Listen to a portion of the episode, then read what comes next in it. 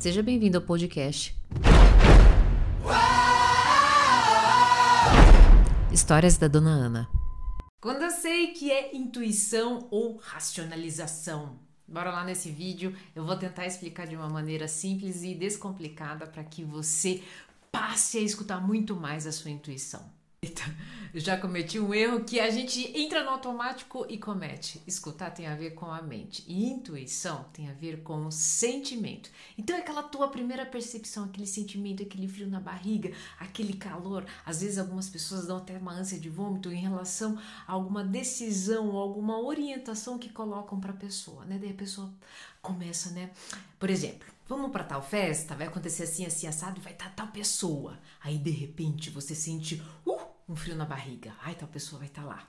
Na hora vem aquela sensação, vai, é a sua chance, é o seu momento. E daí começa a racionalização. Mas escute, você tem que acordar cedo no outro dia. É você não sabe nem se a pessoa vai olhar para você. Escute, quantas mulheres lindas vai estar tá lá, homens, enfim, seja lá o que for. E daí aquela sensação inicial vai se engessando por conta dessa barulheira toda da sua racionalização que tem medo, que fica preocupada com o que o outro vai pensar, que ignora os seus instintos. Ai, ai. Sua intuição está muito mais conectada à sua essência. E essência quer brincar, quer se divertir com o processo. Ela não está preocupada com o futuro, ela vive totalmente no agora. E é, por que, que ela dá conta no, do recado? Porque ela se diverte. Não é sobre acertar sempre, é sobre aprender. Quando não escutamos a nossa intuição, nós vamos para o lado lógico da coisa, né? da, da racionalização. E lá mora o medo do futuro, né? as perspectivas.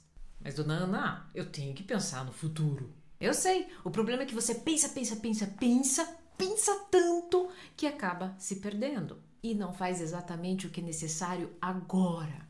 Porque invadiu, né? Indo inundou, credo, como é que fala essa palavra? Imundo. Inundou a sua intuição de condicionamentos, né? Crenças que inclusive nem são suas, são de pessoas que te ensinaram ao longo da vida. Quando escutamos muito mais a nossa intuição, nos libertamos dos condicionamentos, ou seja, do medo, das perspectivas de erros, né? E o que, que acontece? A gente aumenta movimento. Claro que a gente sabe que as chances de fracassar também vão aumentar, mas essa é a diversão. Quando fracassamos, aprendemos. Se você limitar as suas ações por conta desse excesso de racionalização, a sua vida vai ser aquela clássica frase: Puta, eu devia ter escutado a minha intuição. Espero ter te ajudado.